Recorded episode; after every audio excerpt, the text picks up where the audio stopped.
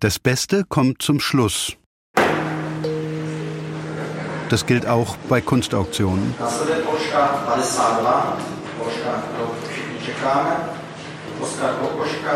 Also das war wirklich ein Wow-Moment, als das 52. und letzte Bild hier aufgerufen worden ist, die Frau mit dem Sklaven von Oskar Kokoschka.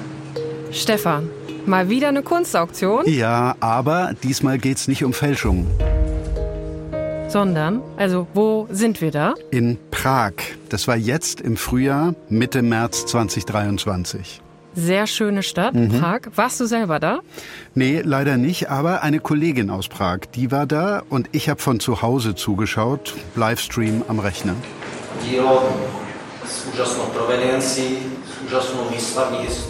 Offenbar erklärt der Auktionator gerade noch mal was. Auf der Tafel steht ein Schätzpreis von 8,3 Millionen Euro. Oskar Kokoschka Frau mit dem Sklaven. 8,3 Millionen, Stefan. Du erklärst das so, als wäre das ganz, als wäre das nichts. Naja.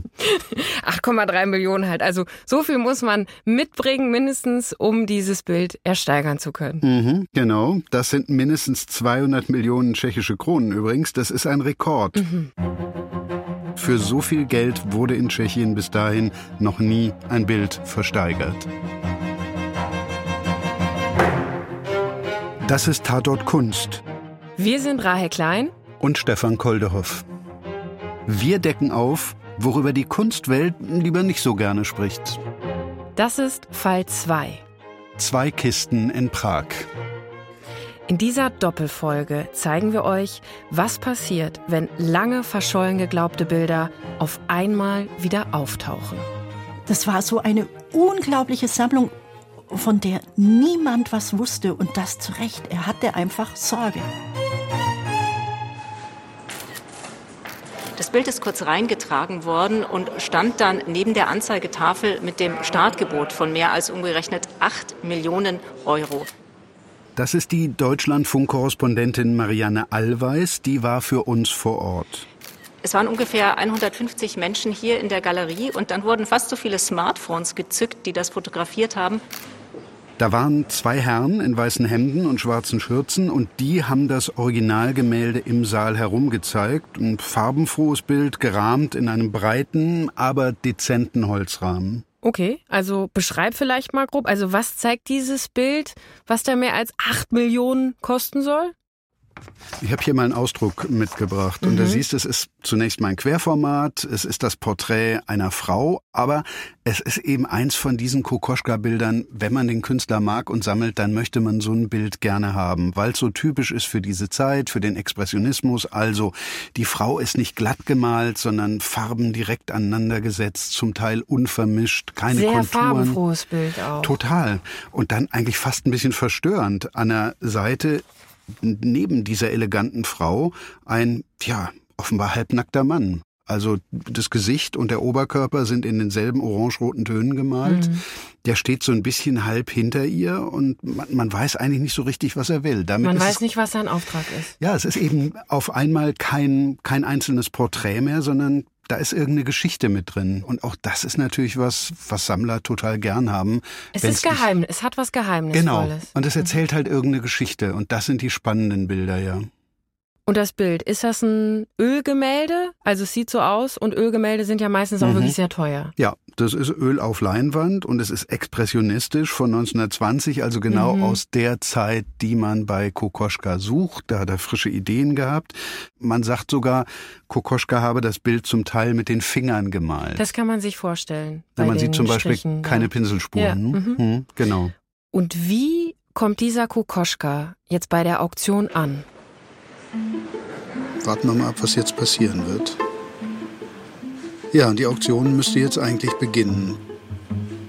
Noch tut sich nichts. Der Auktionator blickt in den Saal. Er guckt immer noch. Ich bin übrigens auch nicht der Einzige aus Deutschland, den die Versteigerung dieses Bildes interessiert. Das ist klar, das ist unser Bild.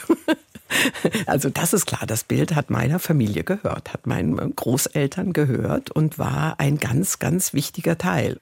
Das ist Beatrice Kretschmer. Mhm. Und was meint sie denn, wenn sie sagt, unser Bild? Naja, ich habe die Auktion nicht nur verfolgt wegen der Rekordsumme, sondern auch, weil ich da mal ein Versprechen gegeben habe.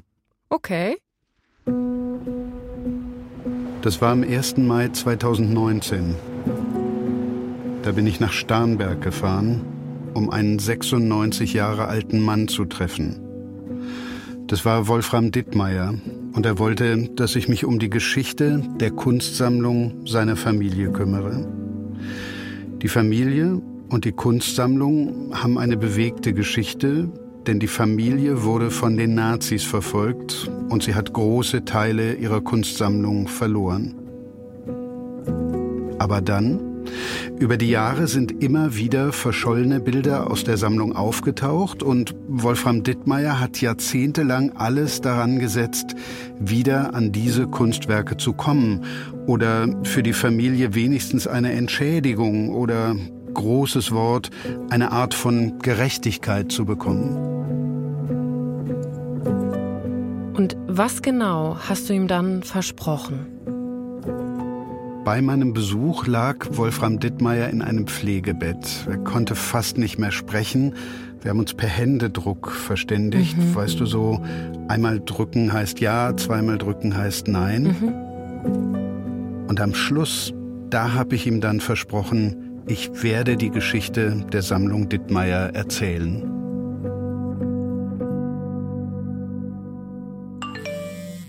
Am nächsten Morgen hat dann mein Handy ziemlich früh gebrummt, 8.27 Uhr, und die Nachricht habe ich noch. Mhm. Lieber Herr Kolderhoff, Herr Dittmeier ist heute Nacht gestorben. Ich bin Ihnen so dankbar, dass Sie gekommen sind. Krass. Ja, da muss ich sagen, wurde mir auch kurz schwummrig. Kann ich verstehen. Diese Nachricht kam dann also am 2. Mai 2019. Mhm. Es ist ja jetzt mehr als vier Jahre her. Ja. Und jetzt endlich lösen wir das Versprechen ein. Und ich sage ganz bewusst wir, weil unsere Kollegin Anne Preger mhm. diesen Fall für uns recherchiert hat.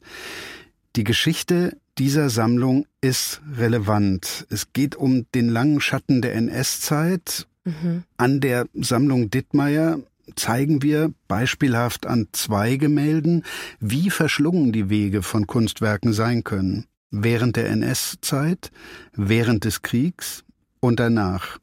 Diese Geschichte zeigt, wie kompliziert es bis heute ist, Unrecht wenigstens ein bisschen zu korrigieren und gerechte und faire Lösungen zu finden. Also Sie müssen sicher damit rechnen, dass ich emotional werde. Ich bin sehr emotional.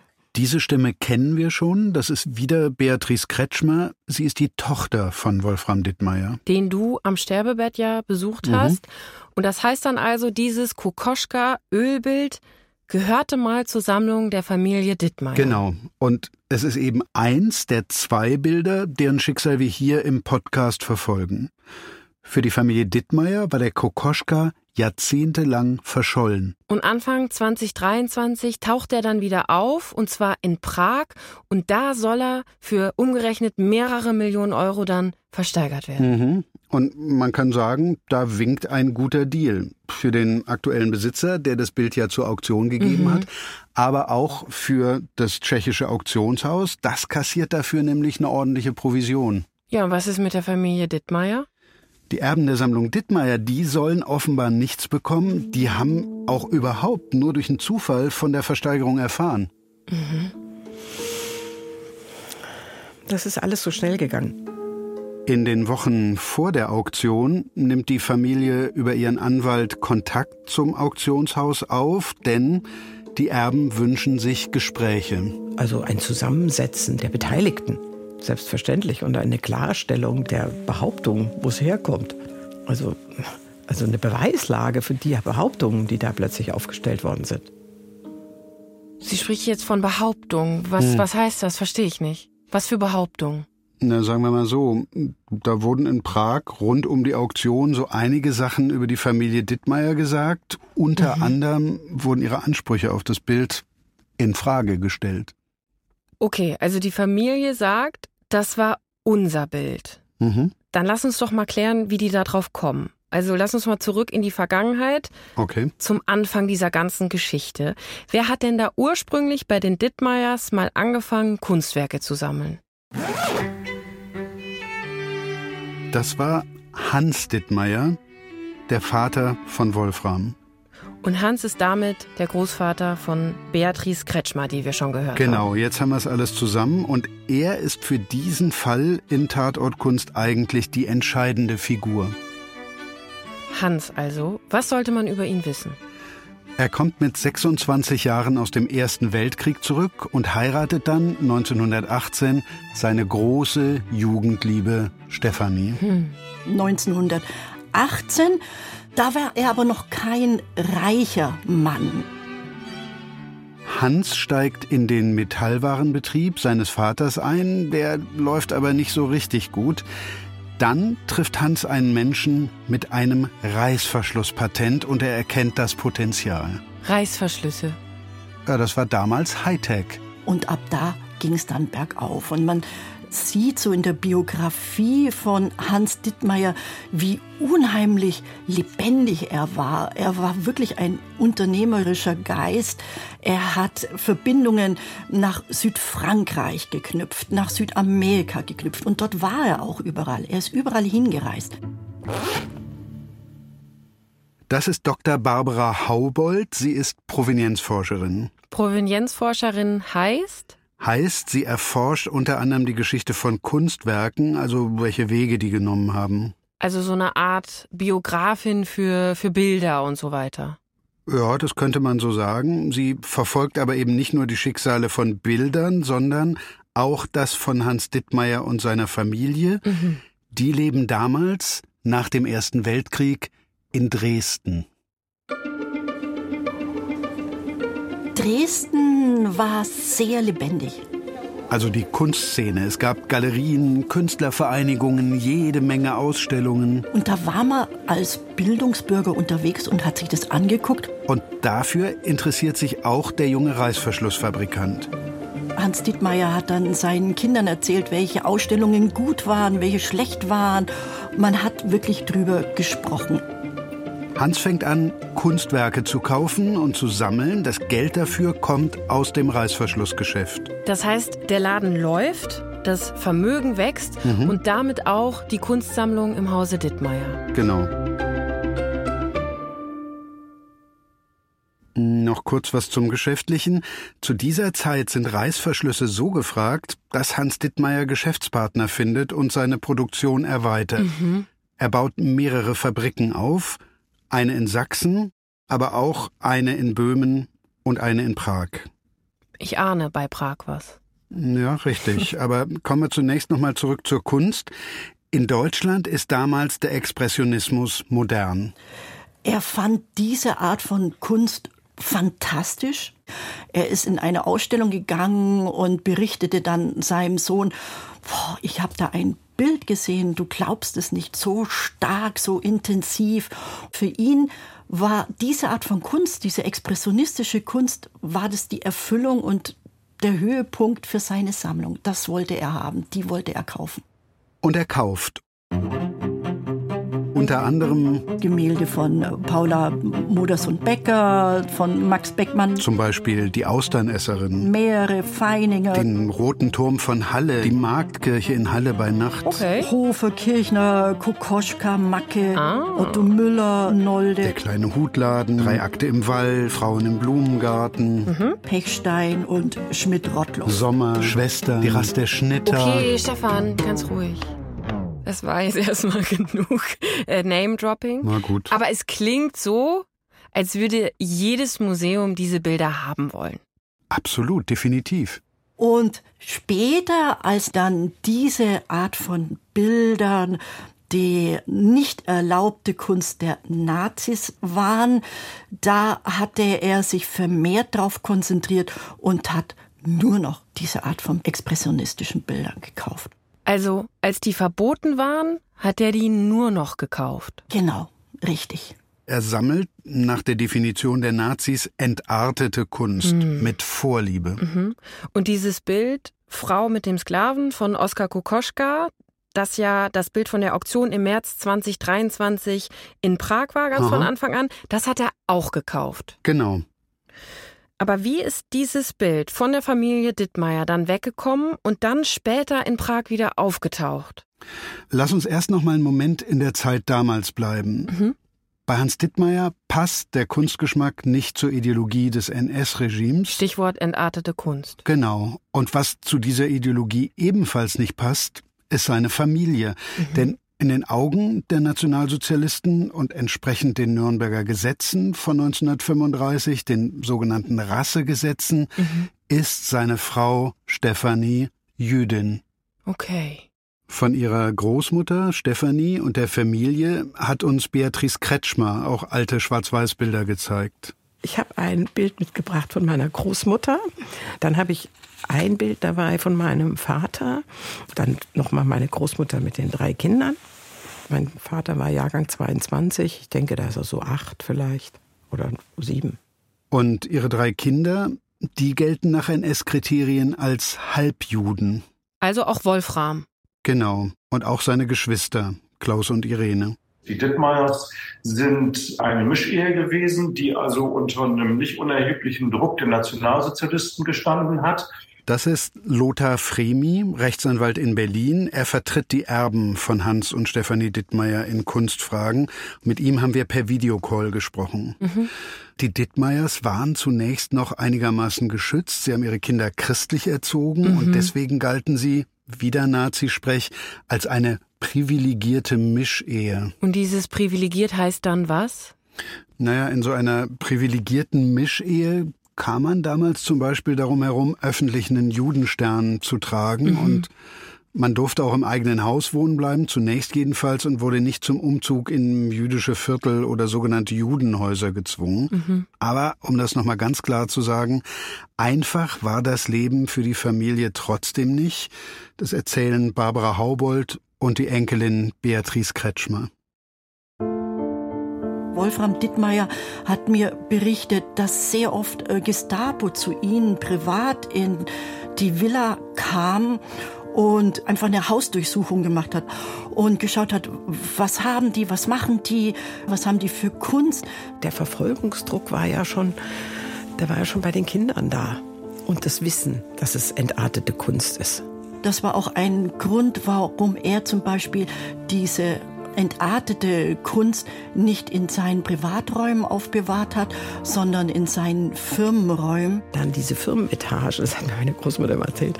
Wenn dann Leute kamen, denen sie wirklich vertraut haben, dann sind sie mit denen dahin und dann haben die das genossen. Und das war so eine unglaubliche Sammlung, von der niemand was wusste und das zu Recht. Er hatte einfach Sorge.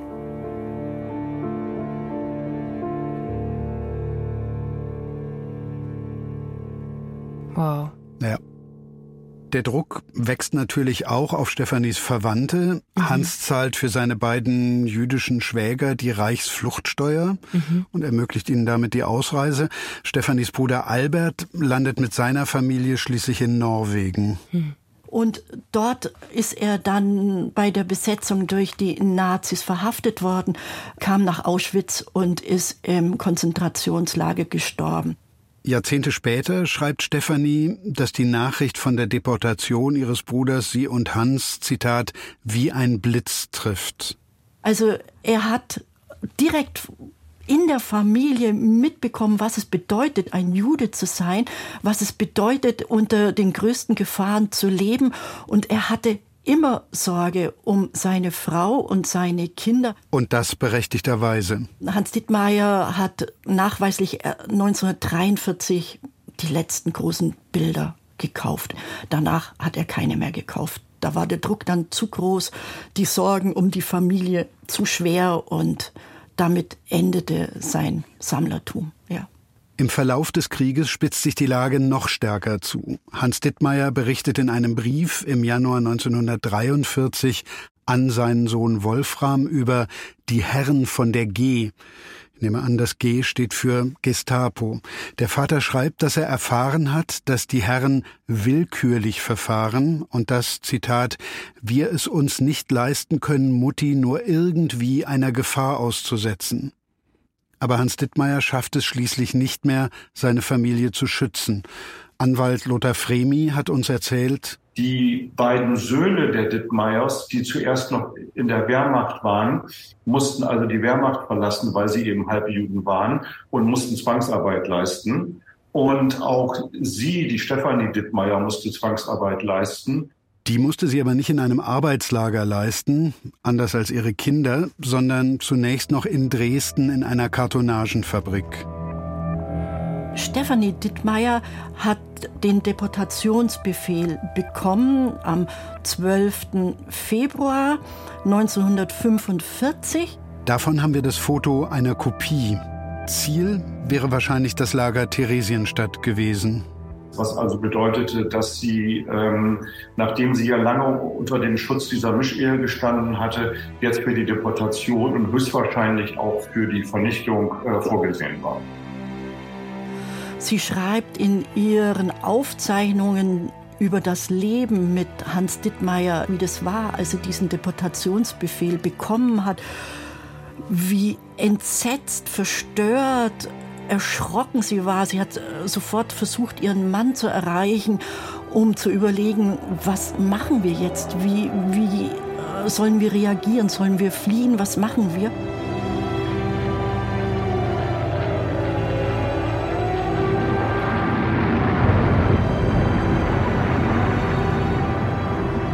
Und dann kam diese schreckliche Feuersnacht, dieses Bombardement über Dresden am 13., 14. Februar.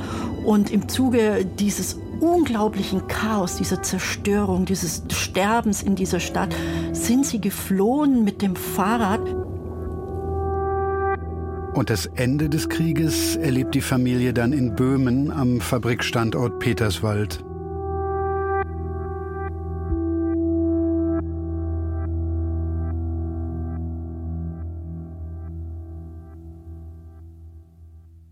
Es wäre normalerweise jetzt nicht meine allererste Frage, die ich jetzt stellen würde, aber wir reden ja hier über Kunst. Was ist denn dann mit der Sammlung passiert? Ein großer Teil der Sammlung ähm, Zeichnungen sind in Dresden verblieben. Die sind bei dem Bombenangriff zu einem Großteil verbrannt. Das ist wieder der Anwalt Lothar Fremi. Ein Teil der Sammlung übersteht den Krieg aber unversehrt, denn Hans Dittmeier hatte in den letzten Kriegsjahren angefangen, diese Sammlung aufzuteilen. Mhm. Auf die Luftschutzkeller der Familienvillen in Dresden, auf Gebäude an den Fabrikstandorten mhm. im sächsischen Hellendorf und im böhmischen Peterswald. Da ging es nicht nur um den Schutz vor Bomben, sagt Lothar Fremi weil natürlich auch Hans Dittmeier seinerzeit befürchtet hat und seine Ehefrau, dass also auch auf dieses Vermögen irgendwann zugegriffen wird. Die wertvollsten und teuersten Ölgemälde holt Dittmeier deshalb aus den Rahmen raus und verstaut sie in zwei Holzkisten. Auch den Kokoschka. Auch den Kokoschka. Es waren 40 Bilder, die also ausgerahmt, äh, zusammengerollt in diesen beiden Kisten waren, die halt nach Prag gebracht wurden und da vor dem Zugriff der Nationalsozialisten eben halt in Sicherheit gebracht wurden. Also mehr oder weniger sicher dann in Prag und Prag, weil es da eben auch einen Firmenstandort gab. Mhm. Und da endet eben das Herzstück der Sammlung von Hans Dittmeier schließlich in diesen zwei Holzkisten. Zwei Kisten in Prag. Ja, da sind sie. Mhm. Mhm. Hans und Stefanie erleben die Monate nach dem Krieg ebenfalls in der damaligen Tschechoslowakei. Sie wohnen kurz hinter der deutschen Grenze in Peterswald. Mhm. Dort wird Hans Dittmeier nach Kriegsende als Deutscher von der tschechoslowakischen Polizei verhaftet. Mhm. Ab September 1945 ist er in Prag in Haft mhm. und er stirbt im Gefängnislazarett im Januar 1946, ohne dass es vorher eine Verurteilung gab. Wow. Ja. Und seine Familie, das heißt also die Witwe Stefanie mit den drei Kindern, hatten also dann nur ganz wenig Zeit, das Land zu verlassen. Sie wurden also aufgefordert, umgehend das Land zu verlassen und haben das nur das Nötigste mitnehmen können und mussten die beiden Kisten mit den Bildern zurücklassen. Die hätten sie höchstwahrscheinlich auch gar nicht ausführen dürfen. Okay, also ich fasse das mal zusammen. Mhm. Der Vater ist tot. Die Lage ist völlig chaotisch, ja. wie für sehr viele Menschen damals, ja. Und was passiert dann? Also geht die Familie dann wieder zurück nach Dresden? Stefanie Dittmeier, ja, eine der Villen hat die Bombardierung überstanden. Mhm. Die Kinder gehen in den Westen. Die Tochter Irene landet in den USA, die beiden Söhne, Klaus und Wolfram, lassen sich in Westdeutschland nieder mhm. und die bauen da jeweils wieder eine Reißverschlussfabrik auf. Aber da ist ja noch was in Prag, die zwei Holzkisten mhm. mit 40 wertvollen Ölbildern. Wissen wir eigentlich, welche Bilder genau da drin waren? Ja, das wissen wir sogar ziemlich genau von der Familie. Mhm. Die hat nämlich direkt 1946 mit Schreibmaschine eine Liste gemacht mit Namen der Bilder und Künstlern. Okay.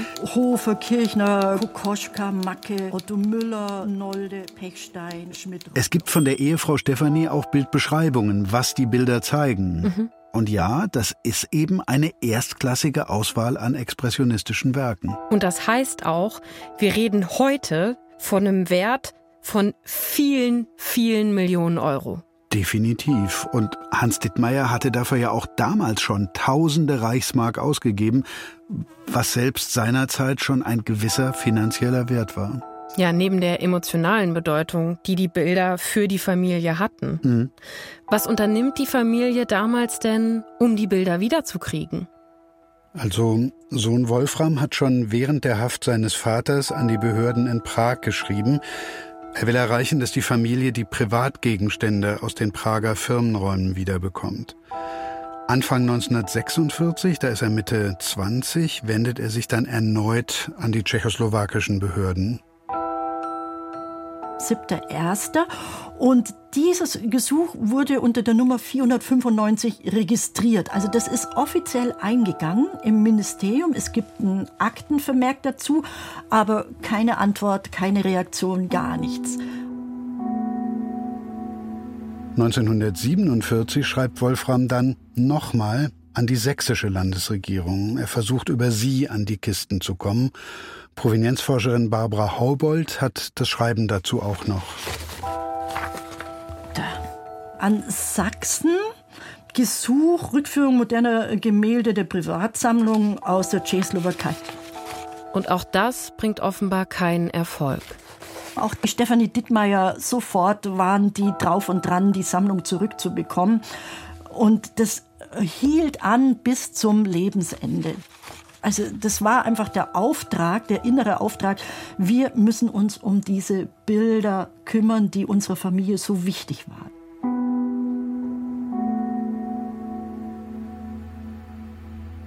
Das heißt, für die Familie ist über eine ganz lange Zeit völlig unklar, was mit den beiden Kisten, also diesem Herzstück der Sammlung, passiert ist. Mhm bis jetzt dieses Kokoschka-Bild in Prag auf der Auktion im März wieder auftaucht. Nein, hm. das Kokoschka-Bild ist nicht das einzige, das seit 1946 wieder aufgetaucht ist. Es gibt mehrere Bilder aus den zwei Kisten, die über die Jahre an die Öffentlichkeit kommen. Okay, welche?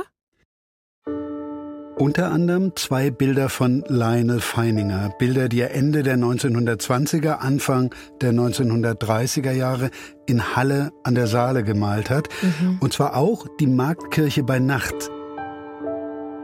Das ist das zweite Bild aus der Sammlung Dittmeier, dessen Schicksal wir jetzt im Podcast verfolgen. Mhm. Das Bild zeigt die Marktkirche von Halle, silhouettenhaft, im Anschnitt. Vor blauem Nachthimmel, da erkennt man zwei Kirchtürme und darüber die Form des roten Turms von Halle. Und dieses Bild, das schauen wir uns auch näher an. Wo hängt das denn jetzt? Jetzt hängt dieses Bild im von der Heid Museum in Wuppertal. Oh, Wuppertal! Mhm, schön vorsichtig jetzt, das äh, ist dünnes Eis. Warum? Ich bin da irgendwann mal geboren. Da weiß ich doch. Stefan Koldorf aus Wuppertal. Wichtig für uns jetzt hier ist aber nicht Wuppertal selbst, sondern das von der Heid Museum. Okay. Denn das hat zum einen eine tolle Sammlung und das ist ein öffentliches Museum, ein städtisches. Und das macht das Feininger Bild in diesem Fall für uns so interessant. Mhm. Das befindet sich nicht wie das Kokoschka-Bild aus Prag in Privatbesitz, jedenfalls soweit wir wissen. Mhm. Diese Besitzfrage macht einen Unterschied und warum das so ist, da kommen wir dann gleich noch zu. Okay, aber sag noch mal, seit wann hängt das Bild denn da? Seit 1986. Kurz nach deiner Geburt. Ja, schönen Dank. Also schon eine ganze Weile. Mhm. Wie findet das die Familie von Hans Dittmeier? Die wissen das ja wahrscheinlich nicht erst seit gestern, oder? Genau.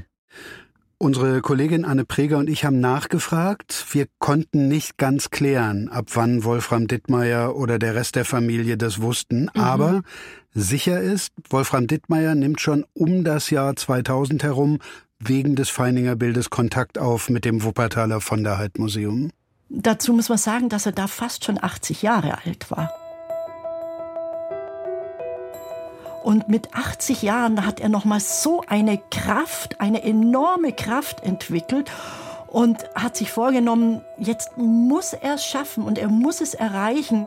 Wolfram Dittmeier und die Familie engagieren einen Anwalt. Und die Kommunikation verlief in seinen Augen sehr enttäuschend. Man hat ihn vertröstet. Das Museum reagiert grundsätzlich. Dann ging es darum, ist es überhaupt das äh, Bild? Können Sie nachweisen? Feininger hat mehrere Nachtbilder gemalt. Dann ging es also darum hin und her. Hier, ich habe dir den Aktenordner mit einigen Kopien zur Sammlung Dittmeier mal mitgebracht. Da ist auch ein Briefwechsel zwischen Anwalt und Museum aus dem Jahr 2001 drin. Mhm. Die damalige Museumsdirektorin schreibt da, ich weiß nicht, warum Sie immer wieder einen Sachverhalt von mir bestätigt haben wollen, den ich nicht bestätigen kann. Was sie damit meint, sie kann oder will nicht zugeben, dass das Bild im Museum dasselbe ist, das Hans Dittmeier gehört hat. Mhm. Und dann schließt die Direktorin an, Ganz abgesehen von der Frage, ob überhaupt ein Rechtsanspruch der Familie Dittmeier besteht, uns plagen ganz andere Sorgen. Deshalb bitte ich Sie nicht aus uns herauspressen zu wollen, was wir nicht liefern können. Wir schließen aus, dass das von Ihnen genannte Bild mit unserem identisch ist. Aber dann wahrscheinlich mit freundlichen Grüßen, ne? Ja klar, mit freundlichen Grüßen. Er wollte einfach erstmal ein Gespräch haben. Aber dazu kommt es nicht. Boah, also dieser Tonfall in dem Brief, ne? Ich finde, der macht schon was mit einem, oder? Ja, das erwartet man einfach von einer berühmten kulturellen Einrichtung nicht. Aus Wuppertal. Schon gar nicht. Aber jetzt mal davon abgesehen, ne? Also hat diese damalige Museumsdirektorin, hat die einen Punkt? Also hat die Familie Dittmeier einen Rechtsanspruch oder nicht? Also vor ein Gericht ziehen und klagen könnten die Erben von Hans und Stefanie Dittmeier nicht. Okay. Selbst wenn man ganz klar nachweisen könnte, die Kisten wurden geklaut oder zu Unrecht enteignet, mhm. nach so vielen Jahrzehnten wären Ansprüche auf Herausgabe von Eigentum eigentlich verjährt. Okay. Oder das Bild gegebenenfalls in der Zwischenzeit von einem neuen Besitzer ersessen. Wow. Das heißt, derjenige hätte dann damit selbst Eigentum daran erworben, wie die Juristinnen sagen. Mhm. Zumindest in Ländern wie Deutschland und Tschechien. Jetzt hast du aber eigentlich gesagt? Na, es gibt ja nicht nur diese formale juristische Beurteilung, es gibt auch eine ethisch-moralische, wie bei vielen Dingen. Und es gibt noch etwas, worauf sich die Erben von Menschen, die im Nationalsozialismus verfolgt wurden, berufen können, nämlich die Washingtoner Prinzipien. Washingtoner Prinzipien, musst du kurz erklären, was steckt dahinter? 19 98 haben sich 44 Nationen in Washington darauf geeinigt, wie man mit Kunstwerken umgeht, die im Nationalsozialismus beschlagnahmt oder geraubt worden sind. Okay, und was besagen dann diese Prinzipien? Vor allem, dass öffentliche Museen und Sammlungen die Verpflichtung haben, die Herkunftsgeschichte ihrer Sammlungen, der Kunstwerke darin zu erforschen. Mhm. Sie sollen publik machen, wenn Werke NS-verfolgungsbedingt entzogen wurden, wie das heißt. Und ganz entscheidend, wenn sich Erben melden und sagen, hier, dieses Bild hat meine Familie während der NS-Zeit wegen Verfolgung verloren, dass Museen und Sammlungen der öffentlichen Hand dann alles dafür tun, um gerechte und faire Lösungen zu finden. Gerechte und faire Lösungen. Genau. Das ist quasi der Kern der Washingtoner Prinzipien, die Suche danach. Das muss nicht unbedingt Rückgabe heißen, da gibt's viele Möglichkeiten. Okay, das klingt jetzt auf der einen Seite ja erstmal gut, auf der anderen Seite klingt es so, als könnte das auch wirklich lange dauern und als könnte am Ende auch nicht so viel bei rumkommen. Hat die Bundesrepublik diese Erklärung unterschrieben? Ja, erst einmal 1998 in Washington und 1999, ein Jahr später, wurde das Ganze dann nochmal in eine verbindliche Form nur für Deutschland gegossen, die sogenannte gemeinsame Erklärung oder mhm. wenn wir es einmal so richtig korrekt zitieren wollen, Erklärung der Bundesregierung der Länder und der kommunalen Spitzenverbände zur Auffindung und zur Rückgabe NS-verfolgungsbedingt entzogenen Kulturgutes, insbesondere aus jüdischem Besitz. Wow. Mhm. Das heißt, da steht drin, NS verfolgungsbedingt entzogen. Mhm. Ist das das gleiche wie von den Nazis beschlagnahmt? Nein, ist es nicht. Und das ist ganz wichtig. Es geht nicht nur um Nazi-Raubkunst, also Kunst aus meistens jüdischen Familien, die Nationalsozialisten aktiv beschlagnahmt oder erpresst oder geraubt haben, mhm. sondern das wird inzwischen deutlich weiter gefasst. Das wurde erweitert auf alle Kulturgüter, die Menschen verloren haben, weil sie vom NS-Regime verfolgt wurden. Oder auch Fluchtgut, also Dinge, die Menschen aus dem Exil heraus verkaufen mussten. Oder um überhaupt erst mal flüchten zu können aus Nazi-Deutschland und besetzten Gebieten. Und was bedeutet das jetzt für die Auseinandersetzung zwischen der Familie Dittmeier und dem Wuppertaler von der Heid Museum? Also dieser Briefwechsel war ja von 2001. Mhm. Und die gemeinsame Erklärung und die Washingtoner Prinzipien, die lagen da doch schon zwei, drei Jahre auf dem Tisch. Ja, und sind da dann hoffentlich auch gelesen worden und verstanden worden als Verpflichtung. Tja. Aber klingt so ein Bemühen um gerechte und faire Lösungen dann so wie in diesem Brief? Das hat Jahre gedauert, bis das so ein bisschen angekommen ist in Deutschland in den Museen. Das ist Professor Dr. Gilbert Lupfer. Ich bin Vorstand des Deutschen Zentrums Kulturgutverluste in Magdeburg, einer Stiftung von Bund, Ländern und kommunalen Spitzenverbänden zur Förderung der Provenienzforschung. Das Zentrum unterstützt also Museen und andere dabei zu ermitteln, wo kommen die Kunstwerke in unseren Beständen her. Das heißt, die fördern Forschung, die hilft, diese gerechten und fairen Lösungen zu finden. Genau so. Jedenfalls, die Reaktion des Museums in Wuppertal ist leider offenbar nicht so untypisch für die Zeit, sagt Gilbert Lupfer.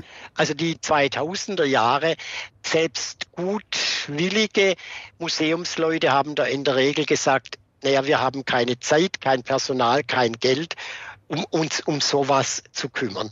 Gutwillige. Es gab auch viele, die gesagt haben, was soll das jetzt? Wenn ein Stück im Museum ist, dann kürzt dahin. Das ist eine Haltung, die sich in der Folgezeit doch deutlich abgeschwächt hat. Wolfram Dittmeier gibt nicht auf. Also wir konnten ihn nicht bremsen, was ja auch sehr schön ist. Sagt Tochter Beatrice. Und wir konnten auch nicht so also ihn so sehr unterstützen. Er nimmt sich irgendwann einen neuen Anwalt. Er weist wieder und wieder darauf hin, dass er und seine Familie von den Nationalsozialisten verfolgt wurden. Er hat das gemacht. Es hat ihn ja auch lang am Leben gehalten. Er legt den alten Kaufbeleg für das Feininger Bild vor. Es war sein, es war sein Ding. Er sammelt alle Hinweise, die dafür sprechen, dass das Bild in Wuppertal wirklich das aus der Kiste in Prag ist. Und so verging die Zeit. Und ich meine, er war über 80 Jahre alt. Er hatte einfach keine Zeit mehr.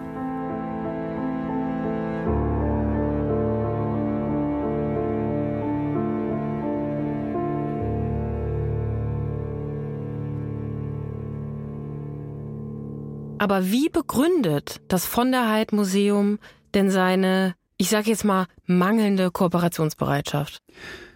Es gab da wohl einen Satz, der bei einem Telefonat offenbar sinngemäß gefallen ist, erzählt Barbara Haubold. Also wenn, dann würden wir so und so nur der Moritzburg zurückgeben. Moritzburg? Ja. Okay, also um die ganze Geschichte jetzt noch ein bisschen komplizierter zu machen, erwartest du jetzt, dass ich dich frage, was ist die Moritzburg und was hat diese Burg mit einem Feininger Bild in Wuppertal zu tun? Und natürlich enttäusche ich dich nicht. Es gibt da eine Vorgeschichte zum Feininger Bild und die verändert deine Einschätzung vielleicht nochmal, vielleicht aber auch nicht. Okay, dann jetzt aber kurz und der Reihe nach. Hm. Im Jahr 1931, da malt der deutsch-US-amerikanische Künstler Lionel Feininger die Marktkirche bei Nacht, zusammen mit weiteren Stadtansichten von Halle an der Saale. Die Stadt Halle ist angetan von Feiningers modernen und kubistisch angehauchten Werken. Sie kauft die Bilder direkt und hängt sie in die Moritzburg. Da gibt's also ein Kunstmuseum. Ja, und zwar nicht nur irgendeins, sondern damals eins der wichtigsten Museen für moderne Kunst im deutschsprachigen Raum. Okay, also Feiningers Marktkirche bei Nacht. Mhm. Die hängt in der Moritzburg. Bis dann was passiert? Also Hans Dittmeier ist ja nicht einfach da vorbeigekommen, hat gesagt, ach ja, das Bild gefällt mir, würde ich gern kaufen, schlagen Sie es mir bitte in Packpapier ein. Nee, stattdessen sind die Nazis gekommen und die haben gesagt, ach nee, gefällt uns nicht. Mhm. War nämlich nicht heroisch genug. Und die haben 1937, 38 in Halle und in anderen deutschen Museen insgesamt weit über 16.000 Bilder beschlagnahmt und mitgenommen, die in ihren Augen entartet waren. Und war diese Beschlagnahmung von Kunst eigentlich irgendwie rechtens? Das hat das NS-Regime durch ein Gesetz rechtens gemacht, also mhm. legitimiert im Nachhinein. Und die Moritzburg hat offenbar im Gegensatz zu vielen anderen Museen wenigstens einen finanziellen Ausgleich in gewisser Höhe bekommen. Mhm. Es ging ja auch nicht nur um Kunstgeschmack. Die Nazis wussten natürlich, dass es vor allem im Ausland einen Markt für diese moderne Kunst gab. Die mhm. war ja mhm. dort hoch gesucht und hoch gefragt und dass damit Geld zu machen war, für die Kriegskasse zum Beispiel. Ein Teil der beschlagnahmten Bilder wurde verkauft, vor allem ins Ausland, aber auch im Inland und zwar über bestimmte ausgewählte Kunsthändler. Mhm. Dieser Händler Buchholz hat 1940 an Dittmeier verkauft. 14. Dezember 1940, Kirche im Mondschein heißt es da. Moment, Kirche im Mondschein. Ich dachte, es heißt Marktkirche bei Nacht. Die unterschiedlichen Titel kommen auch daher, weil Feininger die Bilder nicht hinten beschriftet hat. Man muss sich nicht an den Titeln festkrallen. Die Provenienzforscherin Barbara Haubold hat die ganzen Unterlagen der Familie Dittmeier zur Kunstsammlung. Das ist auch noch mal was Besonderes. Bei vielen betroffenen Familien sind kaum Unterlagen aus der NS-Zeit erhalten. Mhm. Bei den Dittmeiers eben schon. Und in den Ordnern ist eben tatsächlich auch der Kaufbeleg von damals. Also, das heißt, die Familie Dittmeier kann sogar noch schriftlich nachweisen, dass Hans Dittmeier dieses Bild erworben hat. Ja. Aber was ist das dann? Also, das war ein Bild, was von den Nazis beschlagnahmt worden war. Ist das dann ein rechtmäßiger Kauf? Ich kann deine Bedenken und ich kann dein Zögern total gut verstehen, aber ja, das war damals ein rechtmäßiger Kauf. Mhm. Öffentliche Museen können sich bis heute nicht darauf berufen, dass ihnen damals in dieser Aktion entartete Kunst Werke zu Unrecht weggenommen wurden. Das hat mir Gilbert Lupfer vom Deutschen Zentrum Kulturgutverluste in einem Videogespräch nochmal gesagt. Also aus meiner Sicht nach hat sich da die Auffassung durchgesetzt und die teile ich auch, dass Museen auf Werke, die 37 oder halt auch in den Jahren vorher schon abgehängt, rausgegeben, beschlagnahmt und sonst was wurden, keinen Anspruch erheben können und auch nicht erheben sollten. Weil gerechte und faire Lösungen die sollen laut den Washingtoner Prinzipien angestrebt werden für Nachkommen von Menschen, mhm. die im NS verfolgt wurden. Also ja. für Menschen, aber nicht für Museen, die im Nationalsozialismus Kunst verloren haben. Genau so ist das. Okay, also wir halten fest. Trotz dieser zweifelhaften Vorgeschichte kann man sagen, Hans Dittmeier hat die Marktkirche bei Nacht rechtmäßig gekauft. Ja. Uns fehlt aber ja immer noch ein Puzzlestück. Also wie ist das Feininger Bild 1986 nach Wuppertal gekommen? Also wie ist das von der Heidmuseum da dran gekommen? Das hat auch gekauft und auch da könnte man jetzt beide Augenbrauen heftig hochziehen. Mhm. Offenbar wird das Bild dem von der Heidmuseum angeboten von einer australischen Kunsthändlerin. What? Hm. Das Museum holt sich für den Ankauf sogar noch zusätzliche Mittel vom Land Nordrhein-Westfalen, 300.000 Mark, und zahlt 1986 dann insgesamt 400.000 US-Dollar oder umgerechnet 900.000 Mark. Wie crazy kann eine Geschichte sein? Tja. Also richtig viel Geld und das auch noch aus öffentlicher Hand. Stimmt.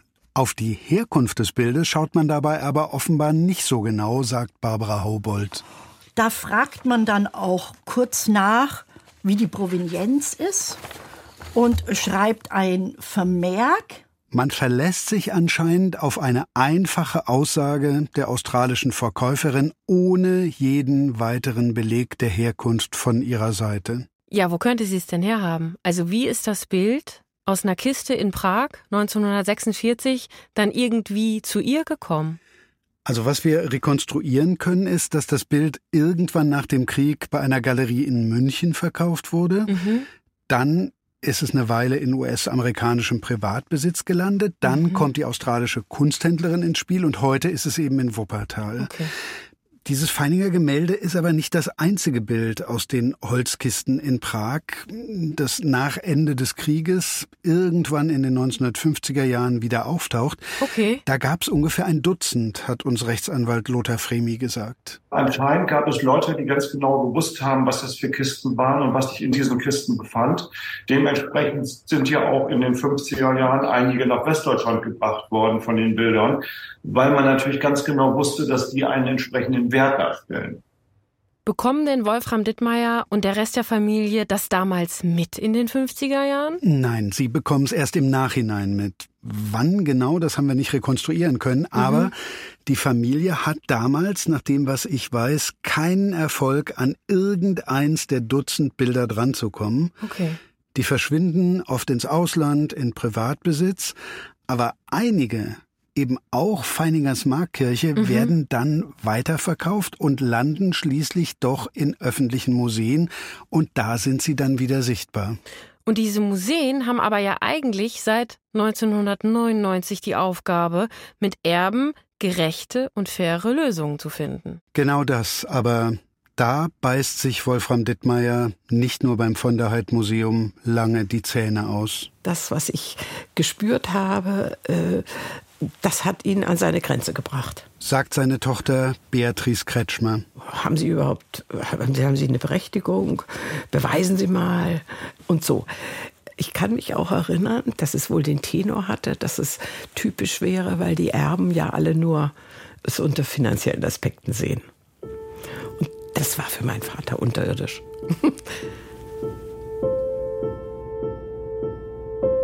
Dieser Wunsch nach Anerkennung des Familienschicksals und die Suche nach Lösungen mit Museen, in denen Bilder aus den Prager Kisten hingen, das alles hat Wolfram Dittmeier bis zu seinem Tod 2019 beschäftigt. Da war er dann ja 96 Jahre alt. Ich habe ja meinen Vater vor allen Dingen die letzten Jahre doch oft gefragt. Ich habe oft gesagt, Papi, dir geht's doch gut und warum tust du dir das an und lass doch mal locker. Und dann hat er gesagt, nein. Ja, er hätte es seiner Mutter versprochen. So ist es. Von 40 verschwundenen Bildern vom Herzstück der Sammlung seines Vaters hat Wolfram Dittmeier bei den meisten nicht mal erfahren, ob sie überhaupt noch existieren.